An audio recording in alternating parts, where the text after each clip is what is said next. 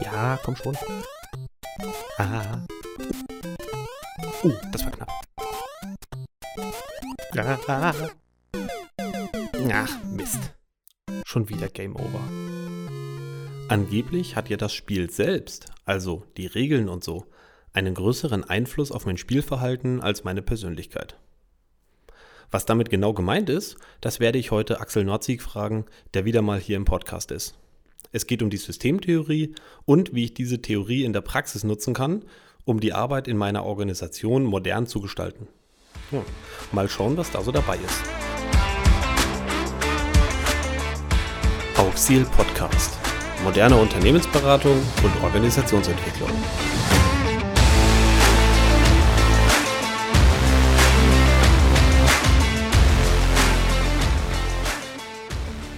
Wie schon erwähnt, geht es ja in der heutigen Folge um etwas, was ein bisschen abstrakter ist. Es ist ein sehr theoretisches Thema, äh, wie der Name auch sagt, die Systemtheorie, aber es hat einen maximalen Praxisbezug, wie ich finde. Und ich freue mich sehr auf die Folge, habe auch heute wieder Axel Nordsieg da. Und ich weiß genau, weil Axel habe ich in einer Weiterbildung, wo es um Systemtheorie unter anderem ging, kennengelernt, dass er auch ein sehr großer Fan davon ist. Zum allerersten, hallo Axel und zum zweiten, was verstehst du eigentlich unter Systemtheorie?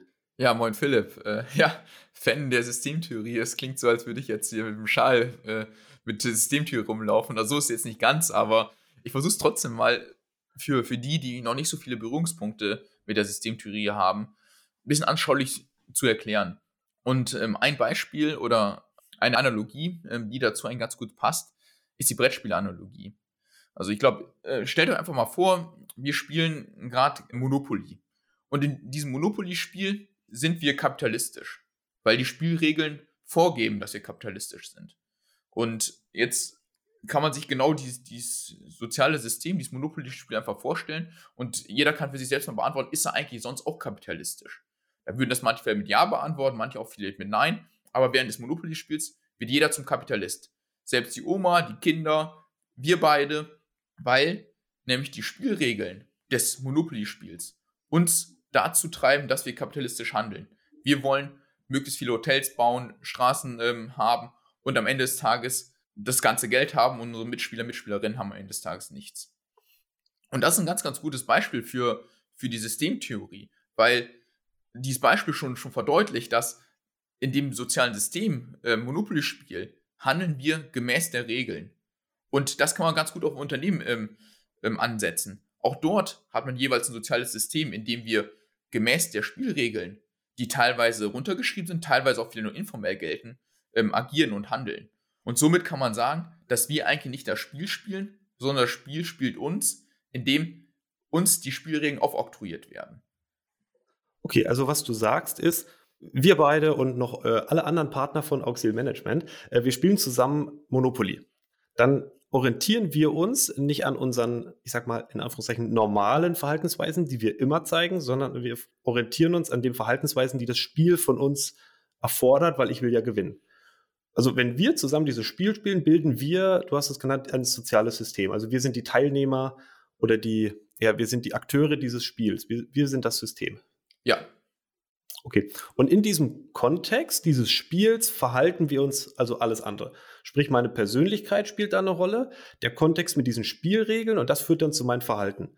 Also da gibt es ja diese einfache, äh, diese einfache Formel, der Kontext plus die Persönlichkeit ist das Verhalten. Wenn ich also, wie du gesagt hast, den Kontext ändere, nicht das Spiel Monopoly, sondern ich bin in einer Organisation, dann hat das Einflüsse auf das gesamte System. Hm, kann ich diesen Kontext jetzt eigentlich verändern, wie ich will? Oder welchen Einfluss spielt denn der Kontext? Ja, zum einen ist das, was du gerade gesagt hast, ein ganz, ganz wichtiger Punkt, weil der Kontext das Verhalten immer viel, viel stärker beeinflusst als die Persönlichkeit an sich. Ich glaube, ein gutes Beispiel ist, ähm, wir nehmen jetzt einfach mal den, den einen Mitarbeiter des eines mittelständischen Unternehmens, der während, des, während er im Unternehmen ist, nur Dienst nach Vorschrift macht, in seiner Freizeit privat Fußballtrainer ist, sich dort engagiert, parallel noch ein Haus baut und ganz, ganz viele Projekte anstößt. Jetzt könnte man sagen, ja, sind das zwei verschiedene Persönlichkeiten? Nein, es ist ein und dieselbe Persönlichkeit. Allerdings ist der Kontext jeweils ein anderer. Und deswegen ist, ähm, wie du es gerade schon gesagt hast, der Kontext ganz, ganz entscheidend. Und dass man darüber nachdenkt, wenn man jetzt auch in Unternehmen reinkommt und rein, äh, reingeht, zu überlegen, warum handeln Personen jetzt so, wie sie handeln? Also was ist der Kontext oder ähm, der soziale Rahmen, der, der ein gewisses Verhalten von Leuten bedingt?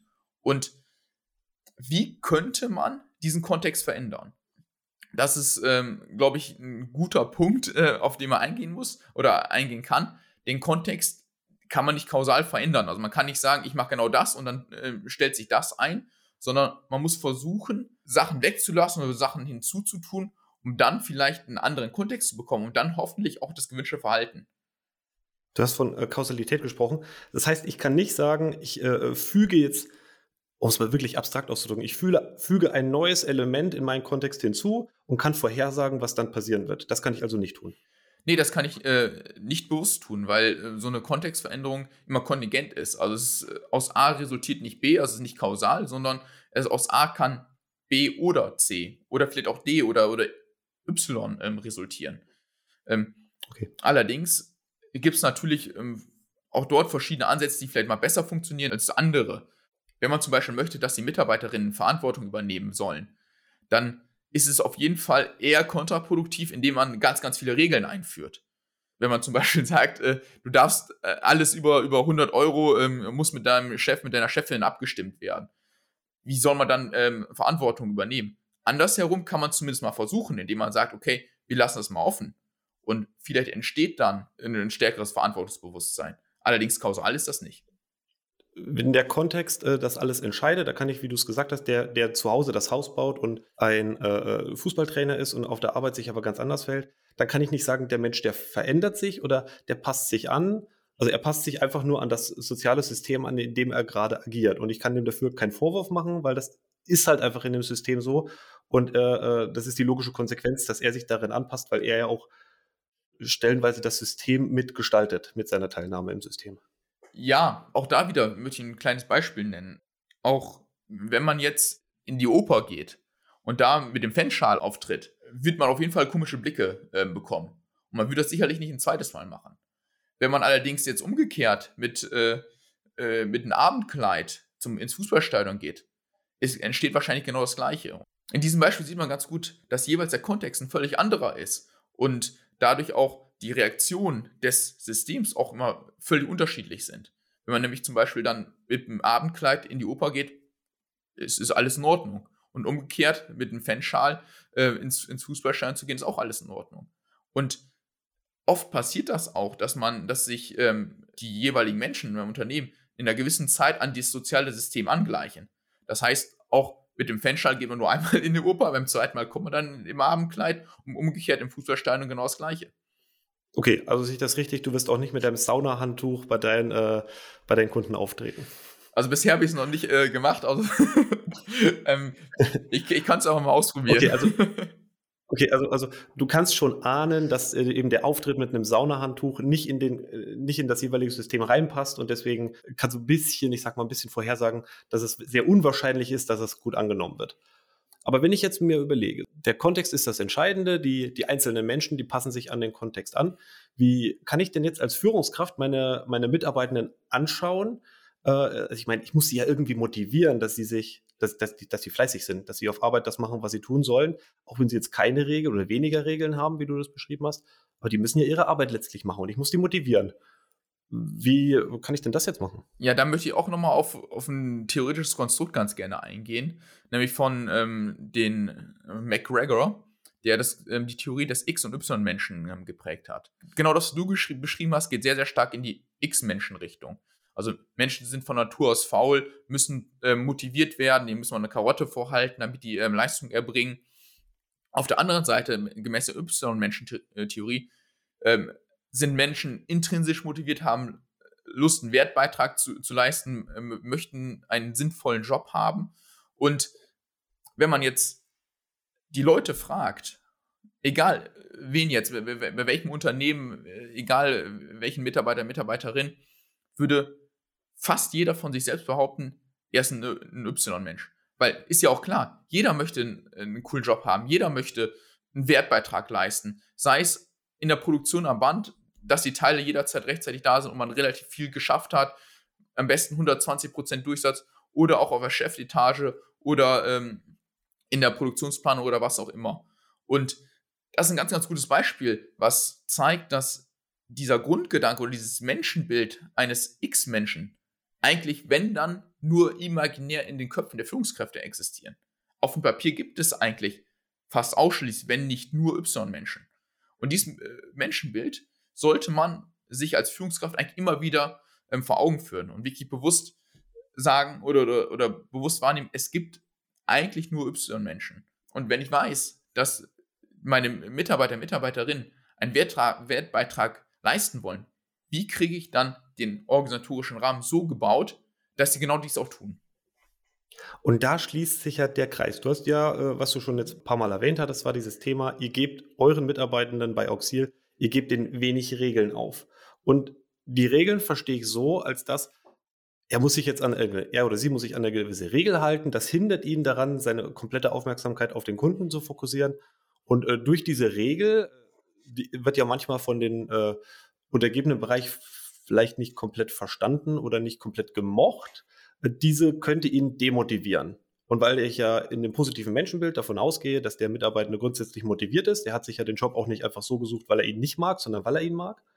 Indem ich demotivierende Faktoren vermeide, äh, äh, brauche ich den Menschen gar nicht mehr mo zu motivieren, sondern weil er selbst motiviert ist, kann ich ihn einfach arbeiten lassen. Ja, so, so kann man das eigentlich ausdrücken. Das war jetzt alles ein bisschen, ein bisschen abstrakt. Jetzt versuchen wir mal ein bisschen mehr in die, in die Praxis zu gehen. Wir hatten darüber gesprochen, dass ja der Kontext alles entscheidend ist. Jetzt kann ich ja in meiner Organisation irgendwie den Kontext schaffen, ähm, was mich dann auch erfolgreich macht. Beispiel, ich schaue mir das äh, Geschäftsmodell von Amazon an oder von Spotify oder ich suche mir eben den erfolgreichsten Player in meiner Branche und ich kopiere einfach sein Geschäftsmodell. Dann dürfte es doch logischerweise dann die Folge sein, dass ich auch erfolgreich werde, weil ich meine, das funktioniert ja auch woanders, dann wird es ja auch bei mir funktionieren. Ja, deswegen haben wir auch ähm, 13 Millionen Amazons aktuell. ja, das, ähm, die Frage. Ähm, ja, aber du weißt, worauf ja, ich klar, die Frage musst du bewusst ironisch beantworten oder fast schon sarkastisch. Ähm, weil natürlich das einfache Übertragen von irgendwelchen Methoden oder Konzepten nimmt auf jeden Fall nicht die, das gesamte soziale System mit. Wenn man zum Beispiel jetzt sagt, okay, ähm, Amazon macht, macht jeden Morgen um 8 Uhr ein, ein Stand-up-Meeting, das ist jetzt genau das ähm, und sind deshalb so erfolgreich, wenn man jetzt die Methode bei einem anderen Unternehmen einführt, dann nimmt man nur die Methode mit und gar nicht die, die Spieler, die diese Methode auch spielen in diesem sozialen System. Und dadurch entsteht vielleicht auch gar nicht der gleiche Effekt, wie jetzt vielleicht bei Amazon. Und das ist ein gutes Beispiel, dass auch solche Methoden ganz, ganz oft nur eingeführt werden, der Methode willen. Allerdings der, der soziale Rahmen, in dem die gegossen sind, teilweise mit äh, vergessen wird. Und äh, das ist ein gutes Beispiel auch, ähm, dass, dass solche Organisationsentwicklungen nicht, nicht kausal sind. Also man kann nicht immer die Methode machen oder einführen und dann entsteht genau das Verhalten, sondern das Verhalten kann sich auch anders einstellen. Und deswegen bin ich auch gar kein Freund von, von Best Practice. Man kann es natürlich mal versuchen. Und ähm, vielleicht ist das bei einem Unternehmen genau die richtige Methode, beim anderen ist allerdings vielleicht eine andere Methode genau die richtige Methode. Also im besten Fall bin ich mit der Methode, die ich jetzt versuche, in, in meiner Mannschaft anzuwenden, im besten Fall bin ich wirkungslos, im schlimmsten Fall fahre ich den Karren voll vor die Wand. Das kann schon passieren, ja. Also wenn der, wenn der Chef, der liegt jetzt am, äh, in seinem Urlaub, der liegt schon am Strand und liest irgendein tolles Buch, äh, wo es um Agilität geht. Und äh, da werden auch so ein paar Best-Practice-Modelle erklärt. Und der Chef ist plötzlich großer Fan von agilen Arbeitsweisen. Der kommt Montag auf seine Arbeit und sagt so, ab sofort arbeiten wir agil. Da hattest du eben in dem Bereich schon die, die Mannschaft angenommen oder angesprochen, die man mitnehmen soll. Wird das also jetzt funktionieren, wenn der Chef ab sofort agil sein will oder funktioniert das nicht? Zum einen ist agil, glaube ich, eher so ein Modewort auch. Äh, aktuell ist jeder agil. Das ist die Frage, was, was ist agil? Allerdings, äh, bevor wir die Frage jetzt hier diskutieren, ähm, springen wir, glaube ich, in den Rahmen unseres Podcastes. Natürlich, ähm, das, das reine Fordern, das reine Wünschen ähm, nach mehr Agilität bringt natürlich nichts. Ähm, das merken wir auch ganz, ganz oft in unserer Unternehmens- und Beratungspraxis. Es, es, hilft überhaupt nichts, wenn man den Leuten sagt, ihr habt euch immer links rumgedreht, dreht euch jetzt rechts um. Das kann ich, kann ich zwar fordern, das kann ich zwar wünschen, das kann ich auch meinetwegen sanktionieren, damit sie ein gewisses ähm, Verhalten einstellt. Allerdings im, im, im, im Unterbewusstsein oder äh, der, mit, mit, der tiefen Überzeugung, wie das überhaupt, äh, wie das nicht passieren. Deswegen sollte man immer erstmal ähm, schauen, was sind typische Verhaltensmuster in der aktuellen Organisation und wodurch entstehen die, um dann vielleicht das eine oder andere einfach mal wegzulassen und bewusst nicht nochmal was hinzuzutun, nicht nochmal eine weitere Methode einzuführen oder, oder einen sonstigen Best Practice, sondern bewusst vielleicht mal Sachen wegzulassen, um zu schauen, okay, wie wirkt das dann auf das Unternehmen? Und äh, um dann vielleicht hoffentlich äh, in den gewünschten Erfolg zu kommen. Ergo kann ich mir da auch wieder diese berühmten Regeln angucken oder diese Verfahrensweisen, die äh, mit Sicherheit in jedem Unternehmen im Laufe der Zeit immer mehr werden, weil man sich immer irgendwo an den, an den Kontext oder an, an neue Marktbegebenheiten anpasst und man macht noch hier führt man was ein und da führt man was ein, dass ich dann, bevor ich das nächste einführe, erstmal schaue, was kann ich denn weglassen? Was ist denn veraltet? Was machen die Leute vielleicht nur noch aus Gewohnheit, aber es bringt dem Unternehmen gar nichts mehr? Dass ich da erstmal diese Analyse starte und gucke, was kann ich erstmal, wie du es gesagt hast, weglassen, bevor ich mit irgendwas Neuem loslege? Ja, also wichtig ist dort immer die Unterscheidung. Also wenn man sich jetzt den Wertschöpfungsprozess eines Unternehmens anschaut, was sind Teile der Wertschöpfung, die relativ standardisiert sind, die relativ gleich ablaufen und wo habe ich Wertschöpfungsprozesse, die deutlich mehr Überraschungen ähm, unterlegen sind. Natürlich alles dort, wo der Kunde im Spiel ist oder wo der Kundenkontakt sehr, sehr eng ist, dort hat man natürlich extrem viele Überraschungen. Es gibt natürlich Prozesse, wie zum Beispiel jetzt eher in der Buchhaltung oder so, die deutlich standardisierter sind. Und deswegen ist das eigentlich ein bewusster Punkt, wo man auch dann in der Organisationsdesign auch wirklich mal darauf achten muss. Dort überall, wo ich eher, eher gleiche Abläufe habe, ergibt es natürlich Sinn, Prozesse, Erfahrungs Verfahrensanweisungen und so weiter zu haben. Überall dort, wo die Überraschung, dass das Besondere im Vordergrund steht, hilft es sogar eher mal genau das wegzulassen. In diesen Situationen ist es eher besser zu sagen, das lasse ich offen und ich vertraue den Mitarbeitern, den Könnern, dass sie Ideen haben, um diese Probleme, die dann auftreten, zu lösen, ohne denen bewusst irgendwelche Vorgaben zu geben, wie diese Probleme zu lösen haben. Vielleicht maximal die Leitplanken vorzugeben, aber mir auch nicht. Hm. Du hast ja gesagt, manche Dinge, die sind wirklich äh, äh planbar, wie was ich immer wieder machen muss, Verfahrensweisen in der Buchhaltung. Manche, manche Dinge sind mehr von Überraschung geprägt. Äh, also kann ich das irgendwie unterscheiden in zwei verschiedene Ecken, dass ich sage, alles, was äh, äh, von vielen Überraschungen geprägt ist, da gebe ich weniger Regeln auf und alles, wo ich sage, äh, da läuft der Verfahren immer wieder gleich ab wie eine, äh, eine Lohnabrechnung oder Lohnbuchhaltung. Da kann ich das strenger regeln.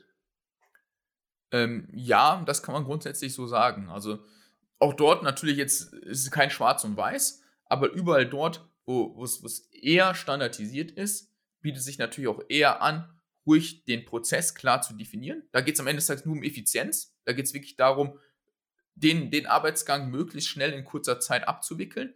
Da hilft es natürlich im klassischen Taylorismus, das Ganze aufzunehmen, ähm, anzupassen und äh, stetig zu optimieren. Überall dort, wo man eher dann die Überraschung hat, gibt es ja nicht den einen Prozess, sondern man kann ja nicht für alle Eventualitäten einen Prozess definieren, sondern da hilft es vielleicht eher, gewisse Rahmenparameter festzulegen, in, indem man sich grundsätzlich bewegt. Also zum Beispiel, dass man vorgibt, man möchte nach Bremen. Und ob man jetzt die Autobahn nimmt oder die Bundesstraße, das jetzt den Leuten jeweils selbst überlassen. Okay, also wenn ich die Leute durch eine Regel daran, daran hindere, die Bundesstraße zu nehmen und sage, ihr müsst jetzt über Autobahn, weil das das Schnellste ist, dann kann ich im schlimmsten Fall dadurch ähm, langsamer nach Hamburg kommen, weil sie eben Stau stehen und weil sie eben keine Entscheidungsspielräume haben, in denen sie sich bewegen können. Ja, genauso kann man sich vorstellen, ja. Dann kommen wir nochmal auf den, auf den Chef, der diese, diese vielen neuen Ideen hat aus seinem Agilitätsbuch. Der kommt jetzt Montag auf Arbeit und sagt unter anderem, äh, weil er gelesen hat, dass äh, flache Hierarchien so, so wirksam sind heutzutage, der sagt jetzt, wir müssen jetzt eine Führungsebene abschaffen. Äh, kann ich von heute auf morgen sagen, die Menschen müssen sich jetzt anders verhalten oder äh, kann ich auch da sagen, das wird höchstwahrscheinlich gegen den Baum laufen? In dem Umfeld der Organisationsveränderung ist es immer ganz wichtig zu überlegen, welche Sachen kann ich beeinflussen und kann ich entscheiden und welche Sachen kann ich nicht beeinflussen. Und äh, ich glaube, ein guter Vergleich aus dem Sport, äh, Philipp, du weißt, ich bin Fußballfan, deswegen nutze ich mal wieder äh, einen Fußballvergleich. Ich habe schon geahnt. Wenn ich ins Stadion, wenn ich ins Stadion gehe, ähm, kann ich natürlich entscheiden, wo ich sitze. Welcher Block, welcher Platz, welche Reihe. Was ich allerdings nicht entscheiden kann, ist, wie die Stimmung im Spiel ist. Die Stimmung im Spiel äh, der Fans hängt natürlich stark vom Spielverlauf ab. Ähm, läuft es gerade gut für die Heimmannschaft, ist vielleicht auch ein Flutlichtspiel, wo vielleicht ten, tendenziell die Stimmung generell besser ist. Und das kann ich ja nicht direkt beeinflussen. Und das ist beim Organisationsdesign auch ganz, ganz wichtig. Ähm, es gibt Punkte, die kann ich beeinflussen, wie zum Beispiel das Abschaffen von Regeln oder Verfahrensanweisungen. Aber ich kann trotzdem nicht direkt kausal die Unternehmenskultur verändern. Und ähm, das ist vielleicht ein wichtiger Punkt, den man auch da immer berücksichtigen muss, ich, dass man sich, dass man gewisse Teile entscheiden kann, aber es gibt auch eine weitere Ebene, die man bewusst nicht beeinflussen kann. Da kann man vielleicht darauf hinwirken, dass sie ein gewisses Verhalten einstellt, aber ich kann zumindest nicht kausal beeinflussen. Ergo kann ich also nicht sagen, so, ich schaffe jetzt meine zweite Führungsebene ab und das, das, wird jetzt total toll und es wird trotzdem weiterhin funktionieren, weil das etwas ist, was ich nicht entscheiden kann. Ich kann also, um in dieser Fußballanalogie zu bleiben, zu sagen, ähm, ich kann sagen, ich mache mein Stadion schön groß, ich mache es, also ich mache es wahrscheinlich, dass da eine gute Stimmung entsteht. Sprich, ich baue mir ein paar mehr äh, Würstchenbuden auf, ich äh, lasse noch ein paar Leute mit einem Bierfass durchs Stadion laufen. Damit kann ich eine gute Stimmung wahrscheinlicher machen somit meinen Kontext positiv gestalten, aber ich kann den Leuten nicht befehlen, ab sofort müsst ihr eine gute Stimmung im Stadion haben. Ja, ähm, super Beispiel. Und dann liegt die Heimmannschaft nach äh, fünf Minuten 2-0 hinten und schwupp ist die Stimmung scheiße. Und da, da kann man noch so viele Rahmenparameter äh, vielleicht in irgendeine gewisse Richtung lenken. Aber dafür ist die, ist die Situation, wie im Fußballspiel auch unter, oder ein Unternehmen, viel zu komplex, als dass man alles beeinflussen kann. Und so schnell hat man dann eine schlechte Stimmung ähm, im Stadion. Genau das gleiche auch, um auf dein Beispiel wieder zurückzugehen. Man, man schafft die zweite Führungsebene ab und vielleicht entsteht dann daraus, dass auf einmal gar keiner mehr was entscheidet, weil eigentlich die zweite Führungsebene das ganze Unternehmen auf der sogenannten Hinterbühne ähm, geführt hat. Und deswegen kann man immer nicht pauschal sagen, Maßnahme A führt zu B, sondern die Maßnahme A hat verschiedene, kann zu verschiedenen Ausprägungen ähm, am Ende des Tages kommen. Okay, also wie wir es schon hatten, ich kann nicht sagen, äh, mit dem Thema Kausalität, ich kann nicht sagen, äh, äh Maßnahme A wird zu äh, äh, Folge B führen, sondern ich kann nur Dinge ausprobieren und kann schauen, verändert sich zu einem positiven oder vielleicht auch zu einem negativen und kann es dann weiterführen oder einfach lassen. Und kehre im, im besten Fall dann einfach zu dem vorherigen Zustand zurück. Ja. Dieses äh, Beispiel mit dem Fußballstadion hat jetzt mir nochmal gut äh, anschaulich gemacht, warum ich denn äh, meinen Mitarbeitenden nicht befehlen kann, sie sollen jetzt wertschöpfender arbeiten oder dementsprechend auch mit einer besseren Stimmung ins Stadion gehen, sondern ich kann nur, äh, indem ich den Kontext äh, äh, an kleinen Stellschrauben immer so ein bisschen verändere, kann ich eben ein neues Verhalten wahrscheinlicher machen und äh, unerwünschte Verhaltensweisen unwahrscheinlicher machen. Für mich ist das ganz rund. Ich bedanke mich wieder für deine, äh, für deine Zeit, Axel, und äh, freue mich auch schon auf die nächste Folge mit dir und wünsche dir bis dahin äh, noch gute Krisenmanagementarbeit. Vielen, vielen Dank, Philipp. Hat mir auch wieder sehr viel Spaß gemacht und bis bald. Ciao. Ciao.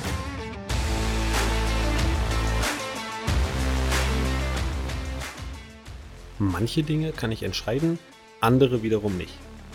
Die einen Sachen sind komplex, ich kann sie also nicht steuern. Andere Bereiche sind geprägt von kausalen Zusammenhängen. Da wiederum sind Regeln und Anweisungen ganz hilfreich. Für heute soll es das da gewesen sein. Aber ich bin mir sicher, da werden wir bald nochmal in die Tiefe gehen und mehr praktische Anwendungsbeispiele erfahren. Bis dahin, schreib mir doch eine Mail, welches Thema dich bei Restrukturierung, Beratung und Organisationsdesign interessiert. Die Adresse findest du in den Show Notes. Bis zum nächsten Mal.